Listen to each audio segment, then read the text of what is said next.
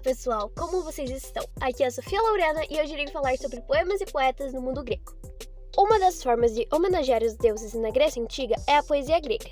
Ao longo dos anos foram acontecendo guerras e conquistas, fazendo com que algumas dessas poesias se perdessem.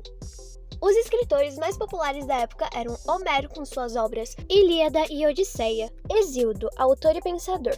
Seus textos são utilizados como fonte de estudo para a religião grega. Heródoto, considerado pelos historiadores pai da história pelos seus relatos do cotidiano.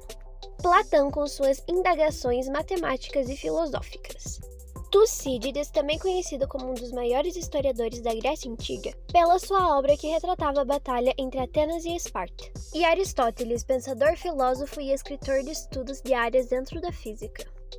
As obras desses escritores ainda são motivo de discussão dentro da história, pois existem diversas interpretações de dificuldades para interpretar o que foi escrito há cerca de mil anos antes de Cristo. E aí, gostaram do conteúdo? Beijos, até a próxima!